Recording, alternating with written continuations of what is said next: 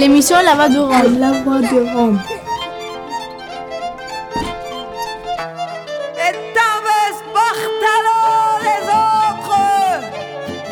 Glace Romano, puis fréquence Paris pluriel, pour Show.3. Le jour de la sirène, une émission mensuelle présentée par La Voix des Roms et Radio.graphie tous les premiers mercredis du mois de 17h à 18h sur FPP 106.3. de la lumière, nous les seigneurs de ce vaste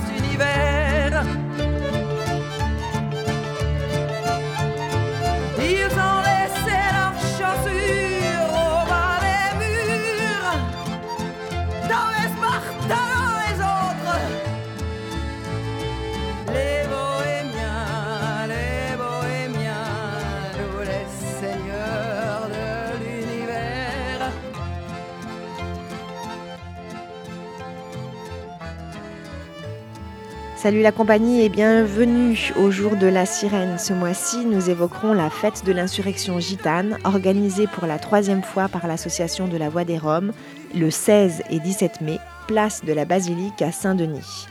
Et pour nous présenter le programme, nous recevrons tout à l'heure Pierre Chopineau. Mais nous reviendrons d'abord sur des informations concernant les nombreuses expulsions qui ont sévi à Lyon et à Nantes au courant du mois d'avril, ainsi que sur le durcissement de la loi visant à restreindre les possibilités d'installation des voyageurs sur les terrains familiaux.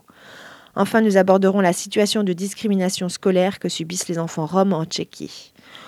On écoutera un reportage également sur l'atelier de confection du monstre qui sera brûlé le 16 mai sur la place de la basilique de Saint-Denis lors de la fête de l'insurrection gitane.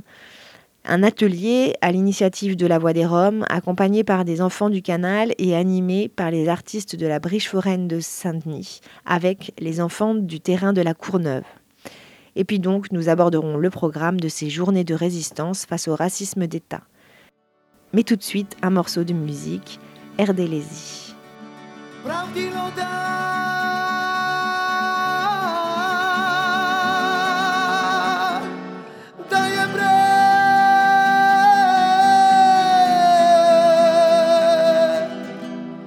je canosa puri.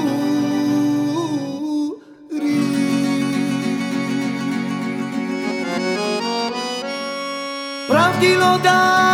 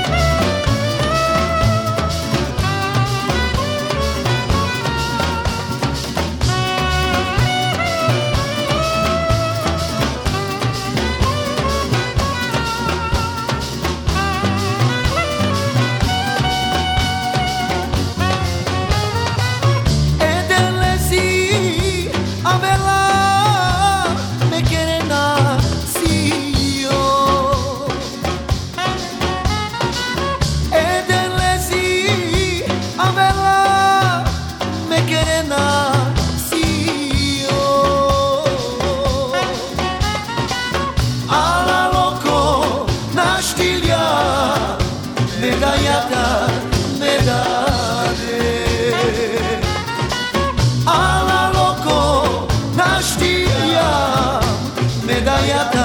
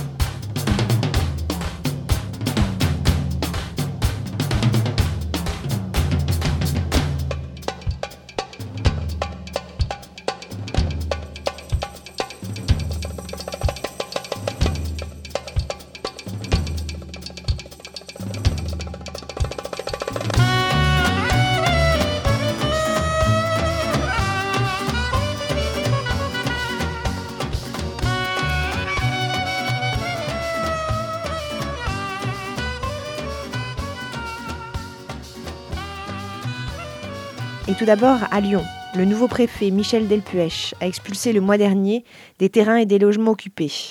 Environ 1000 personnes se retrouvent désormais à la rue, une partie n'ayant pas été comptée par la préfecture puisque déjà partie des terrains avant l'arrivée de la police.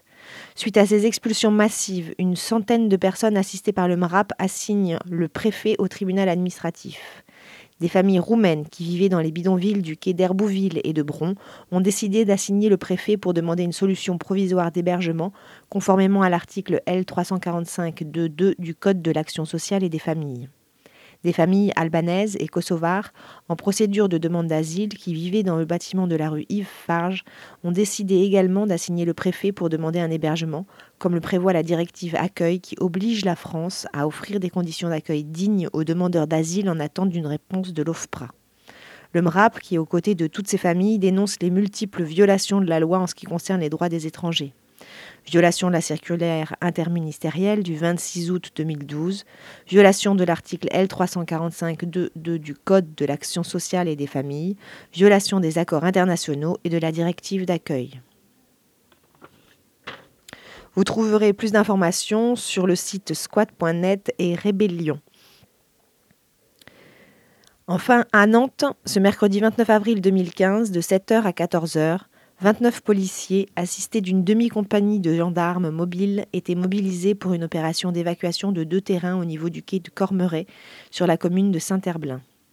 À l'issue des opérations, 98 caravanes et 59 véhicules étaient évacués du premier terrain et 30 caravanes du second. Neuf caravanes et trois véhicules issus du premier camp étaient envoyés à la fourrière ainsi que deux caravanes et quatre véhicules écartés du deuxième camp. Près de 120 caravanes ont donc quitté les lieux situés près de la déchetterie. Elles se sont stationnées pour certaines dans une zone industrielle de Saint-Herblain le lendemain matin, le lendemain soir. Mais le matin même, les familles ont été de nouveau expulsées par les forces de l'ordre. Elles cherchent depuis une solution pour s'installer dans différents endroits de l'agglomération nantaise. Sur leur ancien terrain, les pelleteuses ont rendu tout nouvel accès aux caravanes impossible.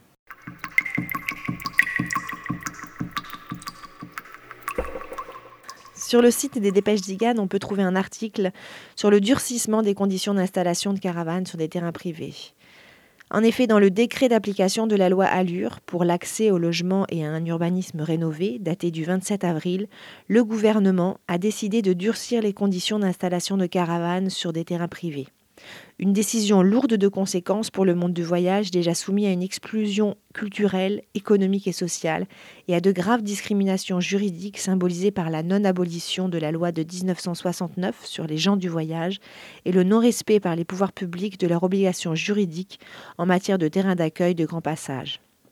Le décret 482, signé le 27 avril dernier par le Premier ministre Manuel Valls et la ministre du Logement Sylvia Pinel, modifie les, les dispositions du droit du sol.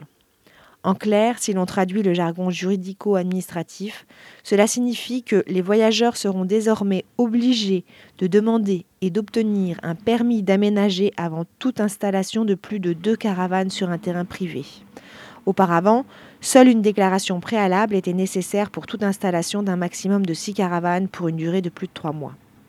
Ce permis d'aménager est donc à partir du 1er juillet nécessaire pour l'aménagement de terrains bâtis ou non bâtis destinés aux aires d'accueil et aux terrains familiaux. Pour en savoir plus sur les démarches en mairie, voir l'article d'Isabelle Ligné sur le site des Dépêches Zigane.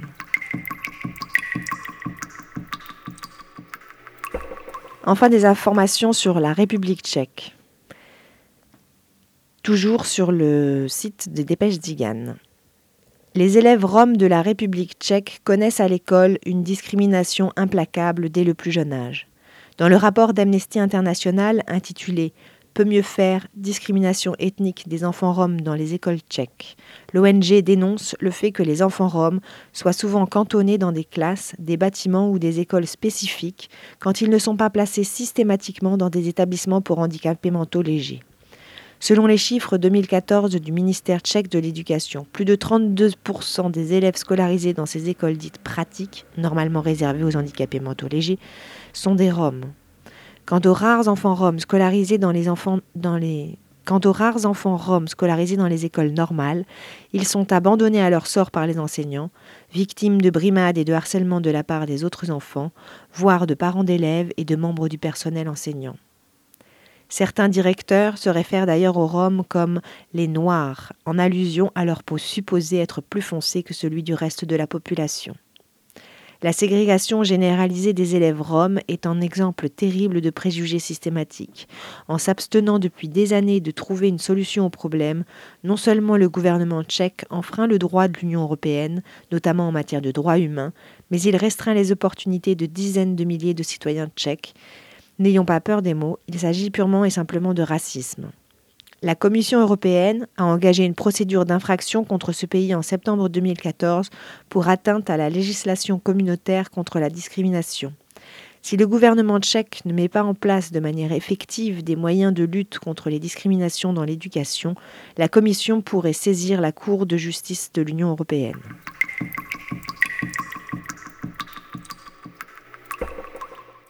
Tout de suite, un morceau de musique de Aurélien Bouly qui sera présent à la fête de l'insurrection gitane le 16 et 17 mai à Saint-Denis.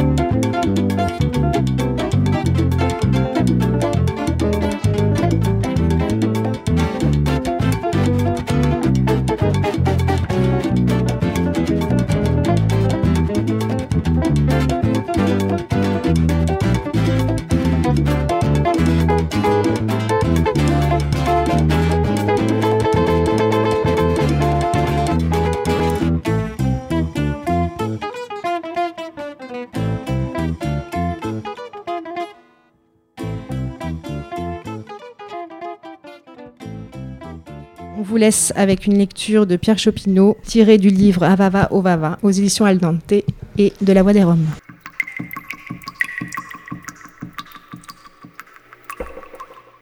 2 août 1944. Tombée de la nuit.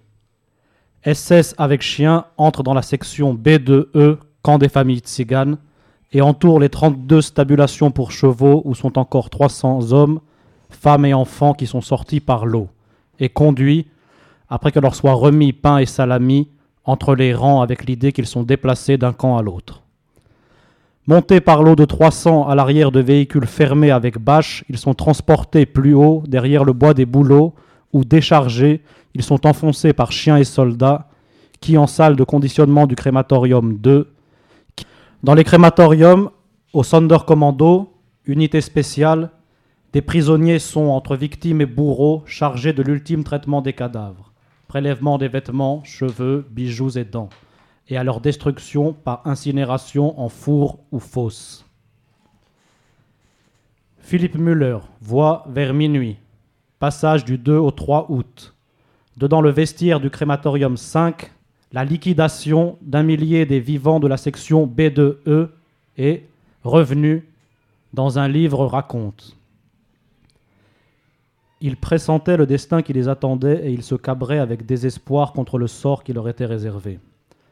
Je remarquai alors un spectacle inhabituel que je n'avais encore jamais observé dans l'antichambre de la mort. De nombreux hommes serraient passionnément leurs femmes dans une ultime étreinte. C'est ainsi qu'ils donnaient le dernier adieu à l'être le plus cher qu'ils avaient au monde et aussi à leur propre existence. À la venue, après minuit, du silence signifiant l'affaissement du dernier des vivants, les hommes du Sonderkommando, concentrés de force dans l'espace entre le vestiaire et la chambre à gaz, pressentent des SS la menace de l'instant de leur propre tuerie. Là, ils entendent deux détonations successives d'un fusil à silencieux de petit calibre. Puis sont rendus à l'ouvrage, qui a tiré des cadavres, qui l'emballement des biens et objets et leur embarquement vers les stocks. Au point du jour, parmi les corps de ceux qui avaient vécu, rangés en ordre dehors dans deux grandes fosses préparées pour le feu, ils voient, placé par les SS, celui de Kaminski, meneur au sein des Sonderkommando du mouvement secret de la résistance interne.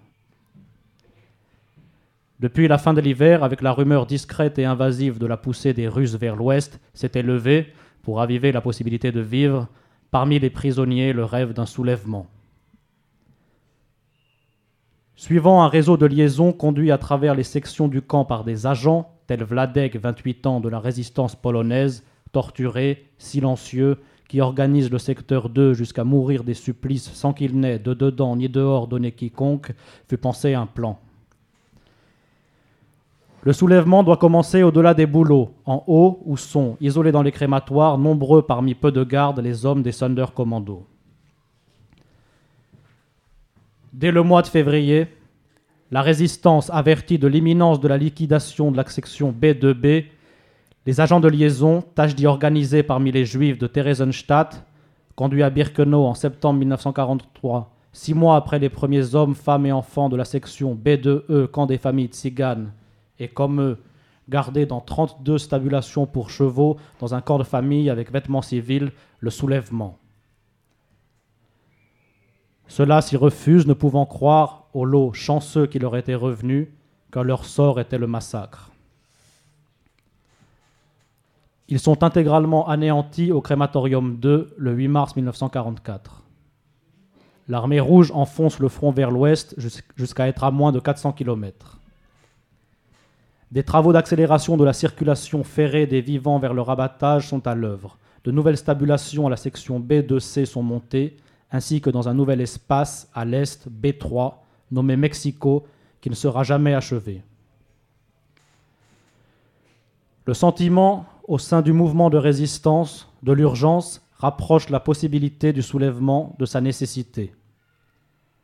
Le 16 mai arrive le premier convoi des Juifs de Hongrie qui seront jusqu'au 8 juillet 400 000 à être désintégrés, tous presque à la terminaison ferroviaire poussée pour l'or entre les crématoriums 3 et 2. Le 16 mai 1944, tombée de la nuit, SS avec chiens et fusils mitrailleurs entre dans la section B2E, camp des familles tziganes, et entoure les 32 stabulations pour chevaux où sont 6000 hommes, femmes et enfants, dont Hugo Adolf Hollenreiner, 9 ans alors, survivant, qui raconte les investigations pénétrées dans son corps vivant par les médecins de l'hôpital avec instruments de métal. Et son père, Sinto allemand, soldat déchu de la nationalité et de la Wehrmacht, qui avec d'autres dedans, armé d'outils de bois et de fer, refuse d'être conduit là où Tadeusz Jałkimowski, polonais, agent de liaison, les avait prévenus qu'il serait cette nuit-là conduit. Ceux-là, soldats, sont les jours d'après sortis et dispersés vers d'autres sites du Reich. Peuvent-ils, lui et les autres Allemands, avoir été partis du plan de soulèvement, informés et prêts, comme tous, à tenir l'instant du signal leur rôle?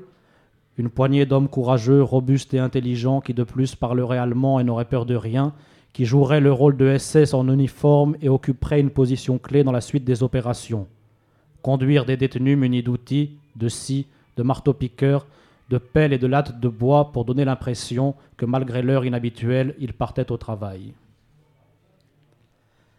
L'abattage de Kaminski, meneur du mouvement au sein des Sonderkommando la nuit du 2 août, parce qu'il avait tenté d'attaquer l'Oberscharführer Musfeld, et l'exposition de son corps au point du jour, en haut du trou où sont le millier des corps à minuit liquidés, sont-ils l'indice que les SS ont su une liaison et lu dans ce lien la possibilité, par eux sous-estimée, d'une révolte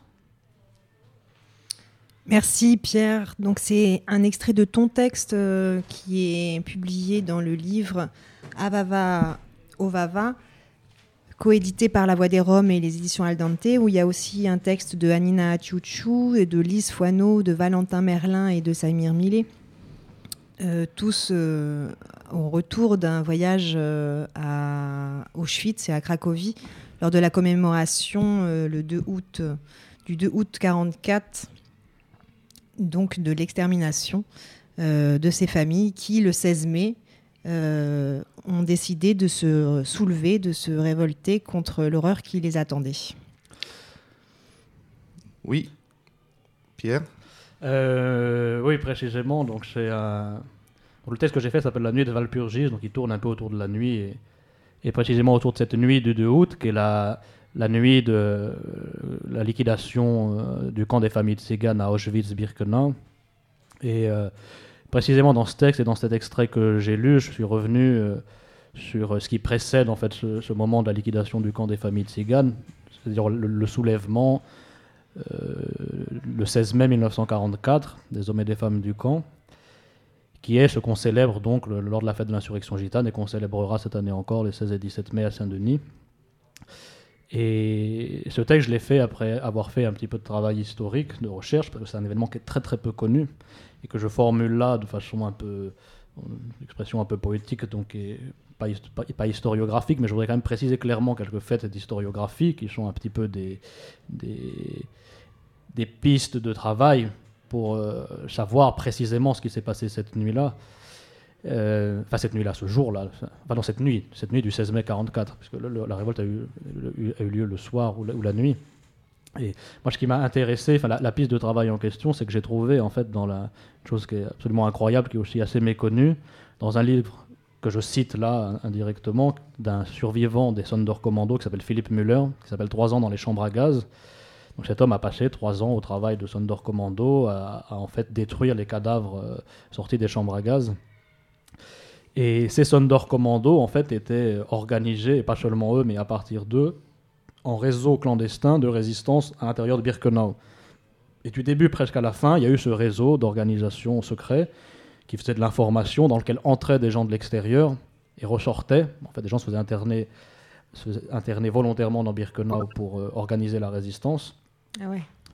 Et, euh, et moi, mon hypothèse, c'est que en fait, les Sinti, donc les Roms allemands internés dans Birkenau, qui dont beaucoup étaient des, des anciens soldats, étaient non seulement donc habilités à se battre, mais en plus étaient, euh, étaient euh, familiers de l'allemand, c'était leur langue maternelle, et donc pouvaient être confondus avec des gardes allemands dans ce plan, dans un plan de soulèvement en fait construit, écrit et rédigé par ce réseau de résistance, et donc décrit par ce survivant dans le livre qu'il a écrit. Euh, Tout le plan de ce soulèvement de Birkenau est rendu dans le livre de ce, témoin. Et donc, il prévoit, euh, il prévoit, bon, sans entrer dans le détail, voilà, moi je suppose que les, euh, les Roms avaient un rôle à jouer en fait dans ce plan. Et le soulèvement devait avoir lieu à l'été 44. Et sans doute, ils ont été informés euh, donc de la décision de l'extermination le 16 mai pour faire de la place pour l'arrivée des Juifs hongrois de Theresienstadt. Et ayant su ça, donc prêts déjà au combat et dans l'attente en fait d'un soulèvement général du camp, pour sauver déjà leur peau, ils se sont révoltés. C'est-à-dire qu'ils se sont armés et euh, ont empêché les SS de les conduire en toute tranquillité à la mort. Et les SS n'ont pas combattu en fait parce que c'est partie de leur stratégie de jamais créer de soubresauts ou de, de violence dans Birkenau. Toute la mort, ils ont exterminé des millions de personnes sans, sans aucune violence visible par les autres détenus. quoi. Donc en fait, il y avait un- une résistance qui était en train de s'organiser et qui devait éclater euh, dans- durant l'été. Elle ça devait éclater durant l'été. En fait, dès 43, même avant, je crois 42, le, le plan est prêt et les gens ne, ne peuvent pas attendre en fait. Et chaque fois, le- les leaders du, du réseau disent non, c'est pas le moment, c'est pas le moment, c'est pas le moment. C'est ça qui tient un peu les gens, en beaucoup de gens en espoir à l'intérieur de Birkenau. C'est qu'on va se révolter, on va se révolter, on va se révolter. Et, euh, et finalement, il y a eu une insurrection en août 44 des Sondor Commando, qui est partie des Sondor Commando, donc d'après le plan qui est décrit par Philippe Müller, auquel donc on suppose que les Roms du 16 mai 44 faisaient partie. C'est une chose à vérifier, mais en tout cas, les historiens travailleront dessus euh, euh, bientôt, j'espère. La révolte a eu lieu. Et selon ce plan-là, des SS ont été tués, je crois que personne ou très peu de gens se sont échappés, mais ils ont été, certains sont sortis du camp, mais ont été rattrapés. Enfin, il y, a eu- un affrontement armé dans Birkenau. Et il y a dans, et dans cette euh, bon, je vais faire une dernière petite extrapolation sur ce thème-là. Dans ce moment-là, en fait, il y a des photos qui ont été prises par des gens organisés de la résistance interne qui avaient fait entrer des appareils photos. Et les seules images qui existent des chambres à gaz sont des trois photos, enfin quatre photos prises par ces gens-là qui ont été retrouvées dans les années 80, je crois. Et ce sont les seules images existantes des chambres à gaz. Et il y a eu toute, une, polémique au début des années 2000 en France autour de ces images, dont euh, Georges Didier Berman a fait un livre qui s'appelle Images malgré tout sur la résistance en fait.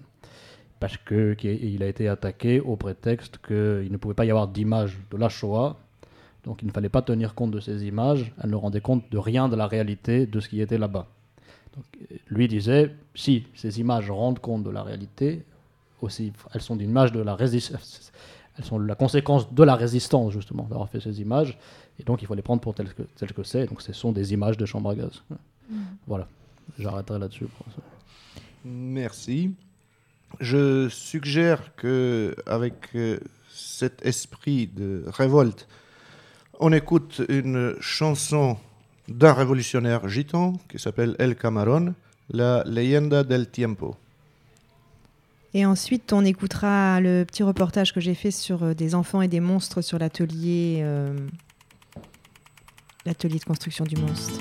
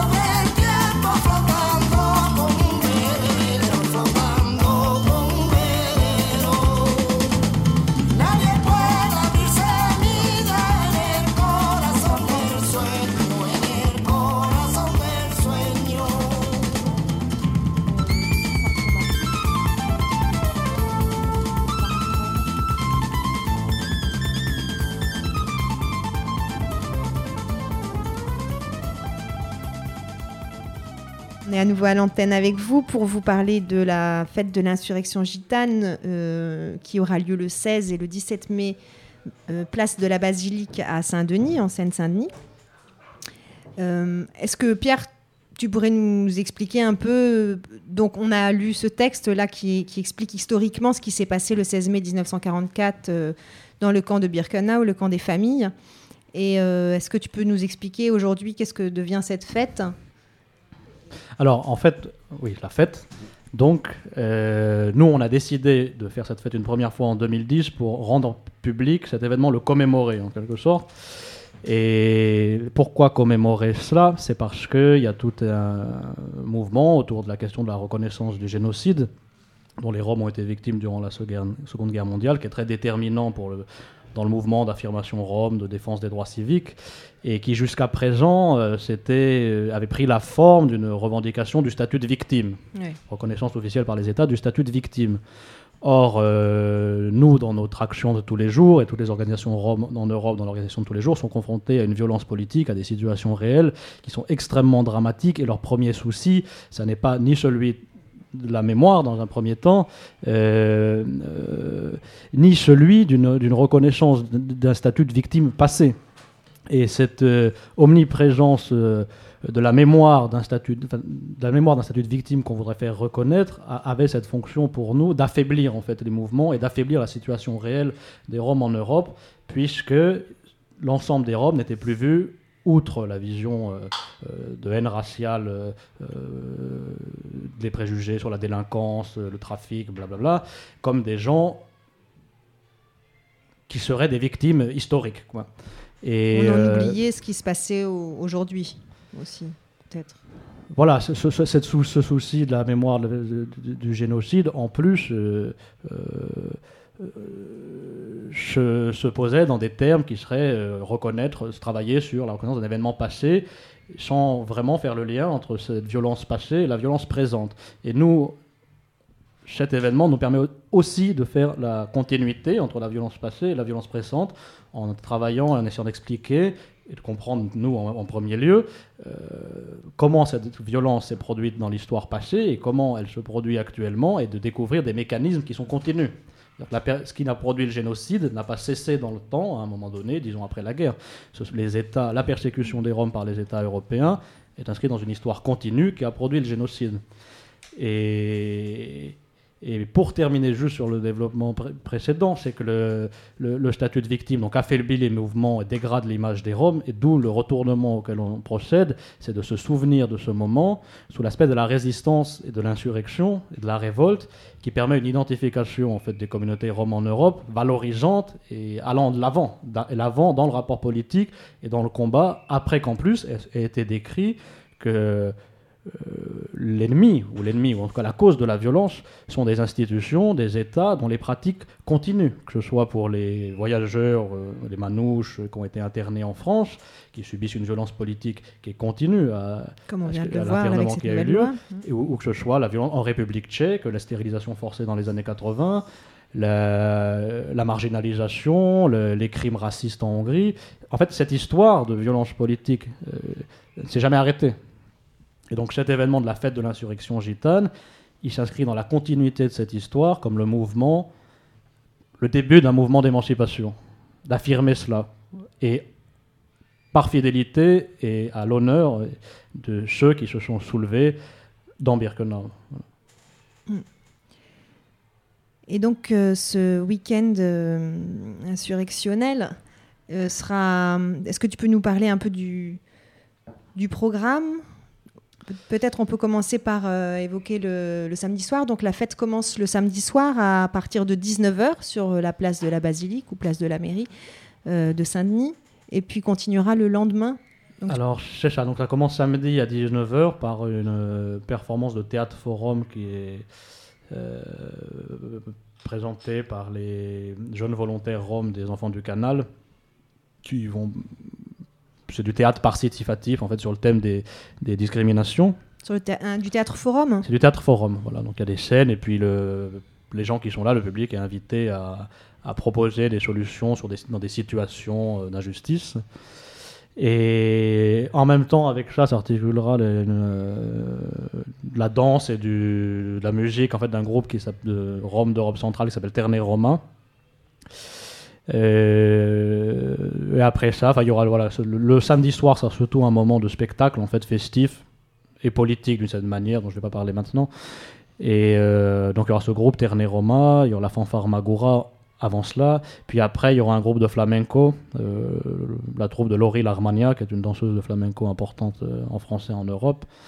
Euh, et particulièrement le flamenco nous intéressait parce que, sans trop m'étendre là-dessus, c'est vraiment une musique a quelque chose en elle-même de l'insurrection, en fait. L'insurrection et de l'orgueil, et de l'orgueil aussi blessé de la violence politique qu'ont subi les gitanos en, Espagne au long des siècles.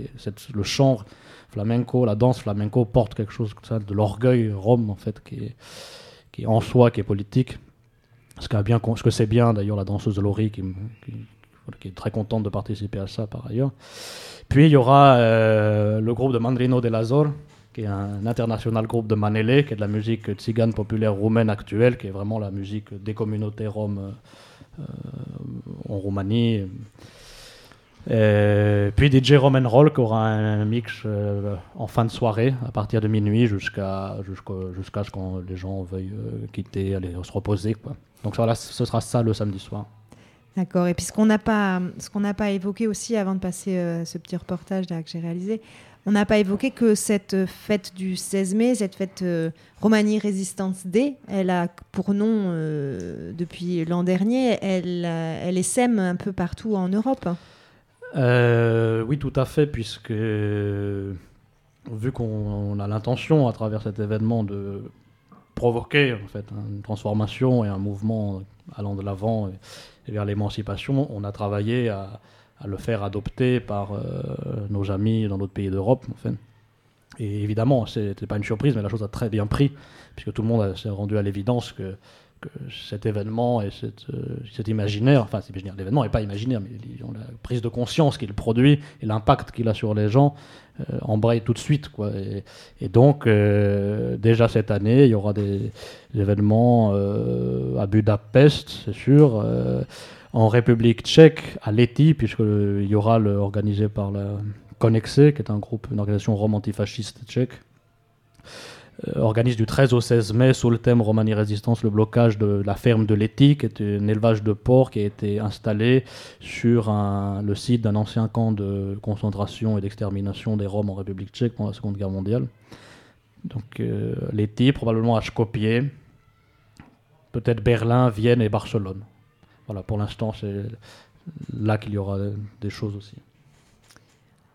Voilà, et avant de continuer sur la journée du dimanche, on va écouter un, un petit reportage que j'ai réalisé à la Briche Foraine, à Saint-Denis. Donc, c'est un- l'atelier euh, de construction du monstre.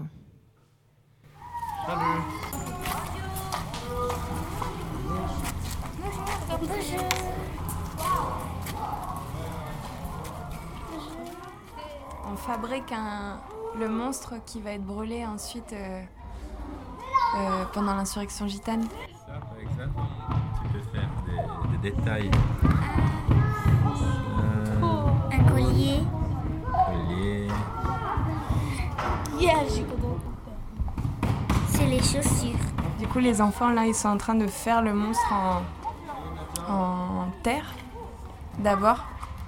Leur, leur monstre à eux. Puis après, ils vont faire un monstre ensemble, dessiné, qui sera ensuite construit euh, en volume, puis euh, recouvert de papier pour être brûlé. un monstre avec beaucoup de pieds et, et un grand nez. On dirait une pieuvre, mais en même temps un homme, c'est bizarre. C'est vraiment un monstre.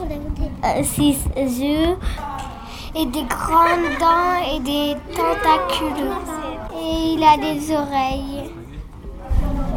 Non, c'est pas gentil. Qu'elle a mange des infos.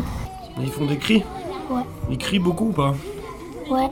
Ouais, comment ils crient Euh, là. Ah ouais, vous faites des monstres vraiment horribles. On a vraiment peur.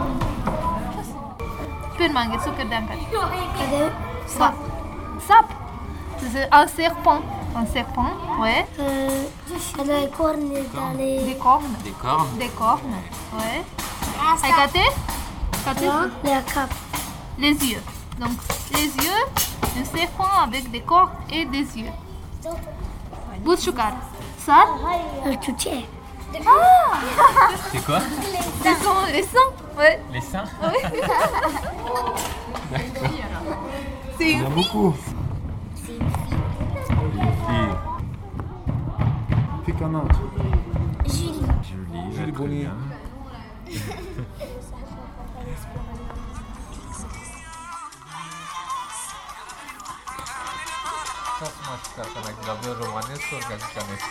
Romanesc, am american gilabel romanesc, sunt un alt? Ah, Gachican este Katiarena Oui, on coupe des flyers pour euh, la fête de 6 mai. Voilà. Ils ont été faits par, euh, ils ont été dessinés par Ludo. Et en fait, la technique, c'est de la sérigraphie. Quand il y a beaucoup de couleurs comme sur l'affiche, ça fait des surprises euh, chouettes. Tu peux m'expliquer ce que tu es en train de faire? Tête. J'ai dit tête. Le monstre, c'est ça. C'est le monstre? Oui.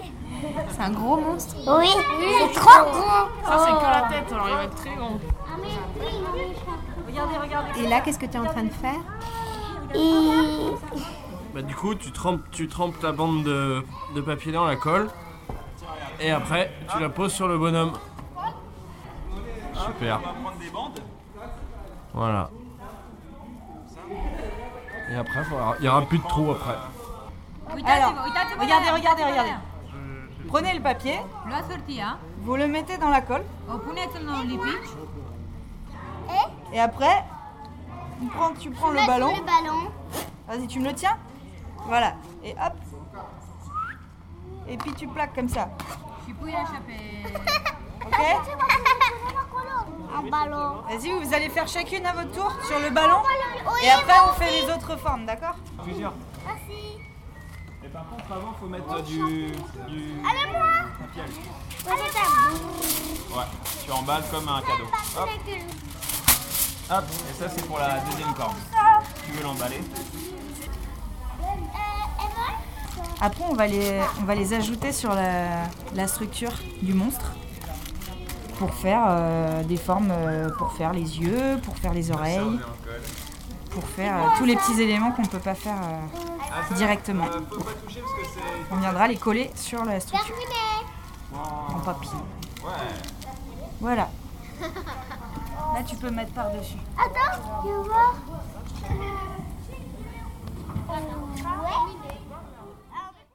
Je leur ai expliqué qu'on va construire un monstre qui, euh, qui représente euh, la méchanceté et la violence et qu'on va lui faire un procès le, le 16 mai. Et ils étaient super euh, excités euh, d'entendre qu'on va, on va lui mettre le feu, on va le brûler.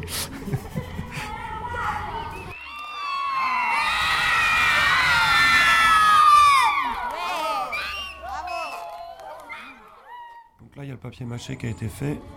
Euh, et puis ensuite, il faudra assembler toutes les parties ensemble et peindre, euh, préparer pour la peinture.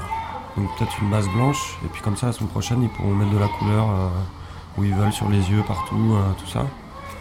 Et puis après, ça va arriver vite. C'est ensuite la semaine d'après, quoi, la fête. la fête arrive.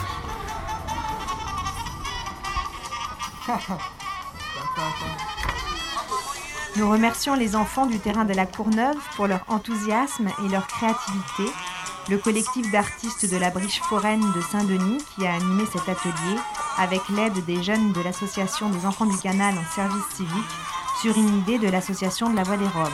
Un reportage de américain.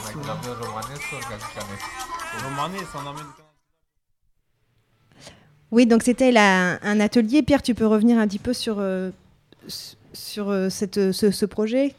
Euh, oui, très brièvement, en fait, comme tu le disais à la fin, euh, il y a plusieurs euh, intervenants qui contribuent à la préparation de cette fête de l'insurrection gitane, ce qui nous permet, nous, en plus, de mobiliser de plus en plus de monde. Donc là, il y a des jeunes d'un terrain qui habitent sur un bidonville à la Courneuve qui fabriquaient ça avec les, les gens de la Briche foraine à Saint-Denis qui font des constructions foraines. Et ça s'intégrait, cette opération de construire une sorte d'effigie. qu'on va détruire d'une façon ou d'une autre le jour du 16 mai.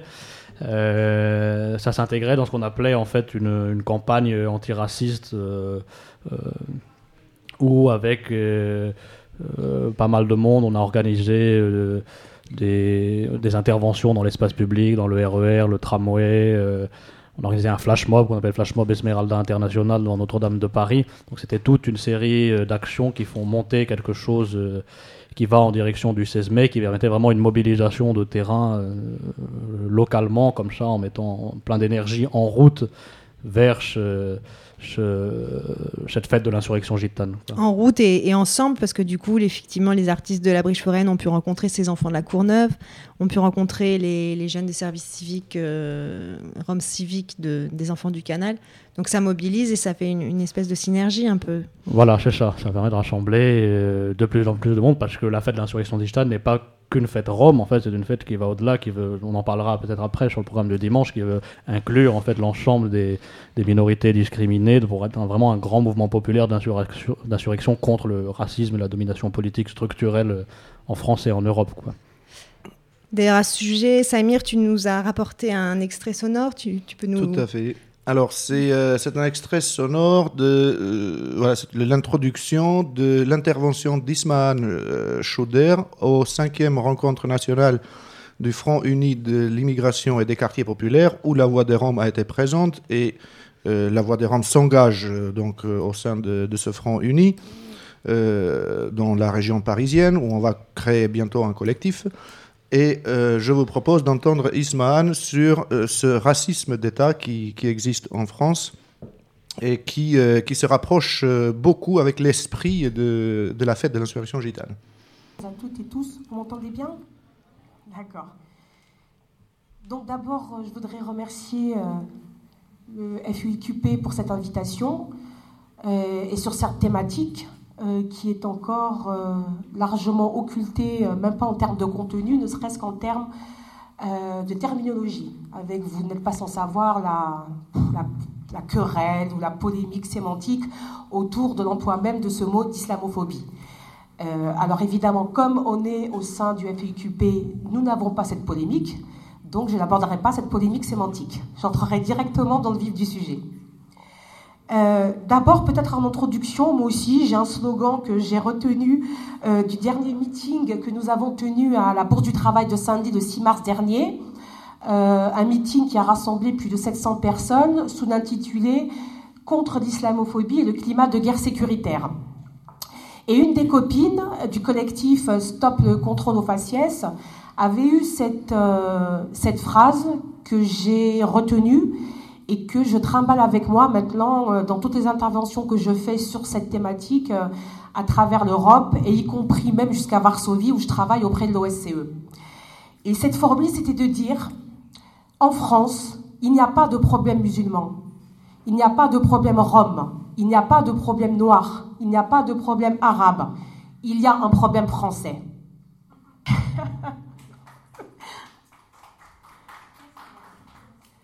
C'est Sirem Asbag du, du collectif Stop le contrôle aux faciès.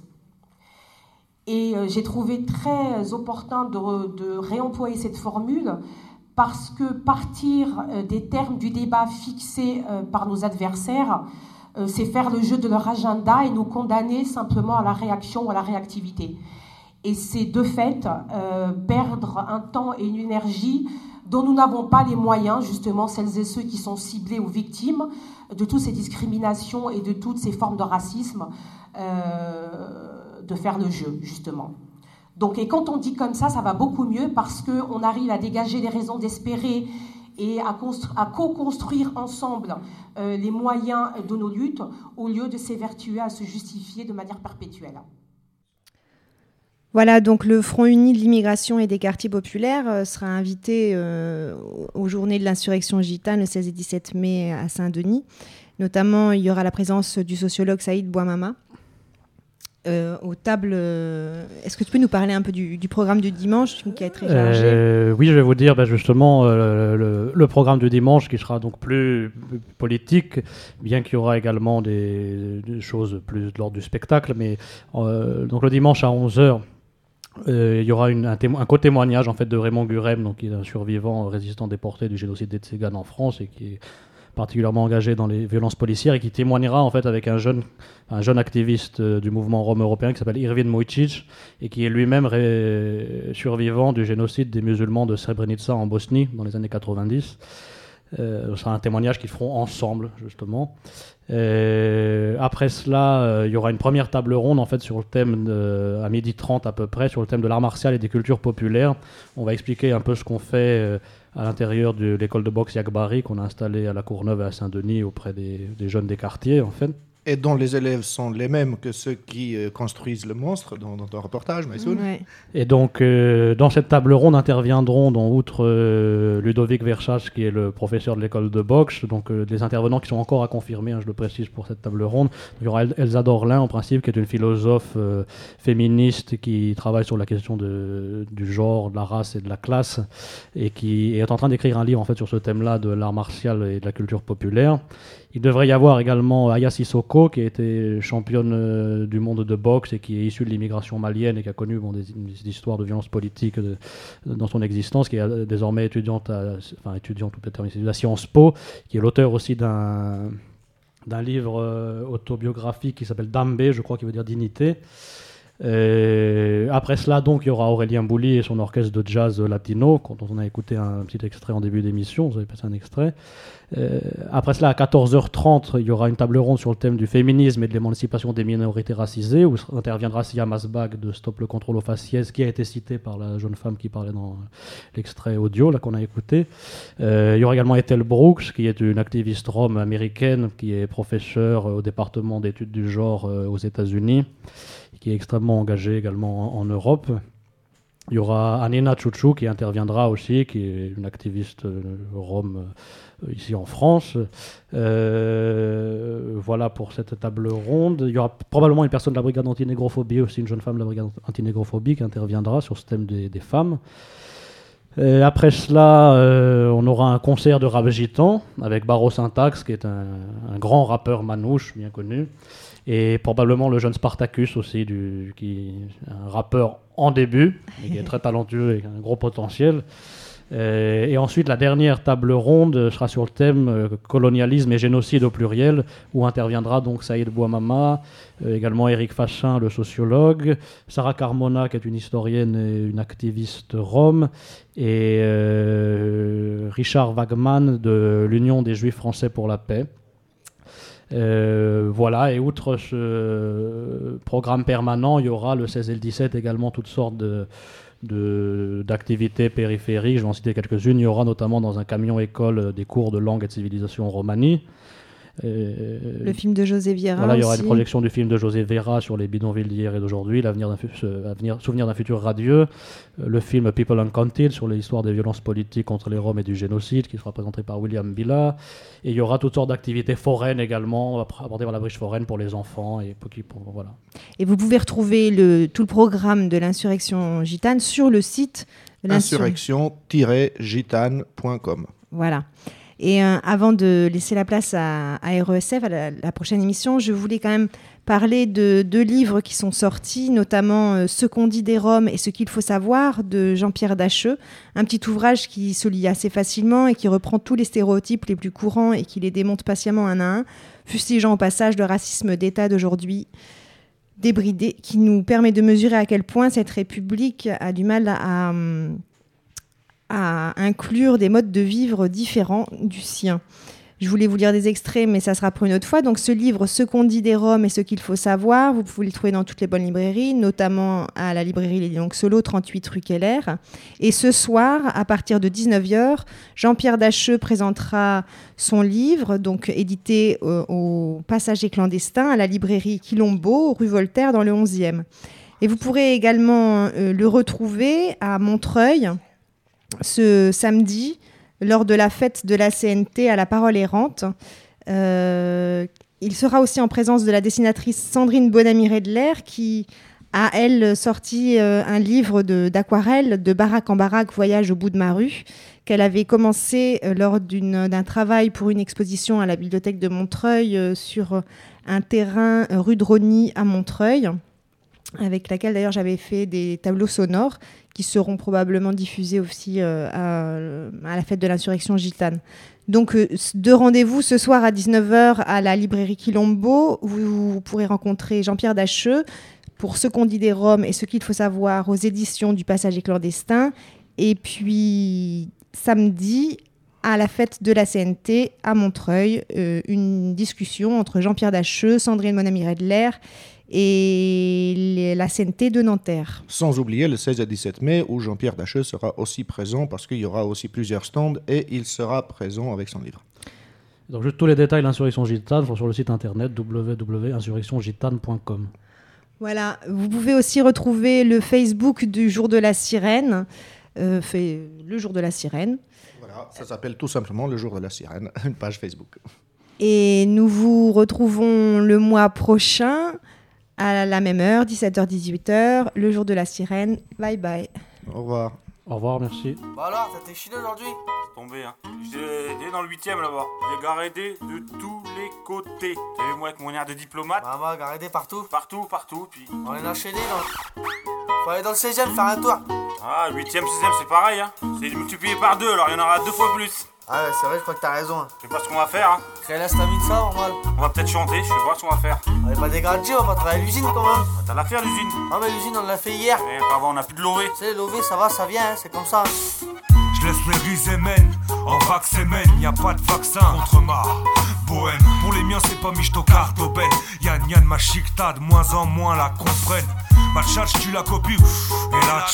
Ici c'est la chaudrome, mec, rien qu'on scratch. Abcaté, écoutez, écoute ça, la save, je fais ta care. Vite fait, du grenier à la cave. Ici ça liave, ça tsadave, ça tchorof, mais bref, les gars arrêtés nous ont jamais rodave. On a sauté des lovés sous des tas de pas dos. Ceux qui m'ont compris le savent, ah, et c'est pas trop tu Cheetah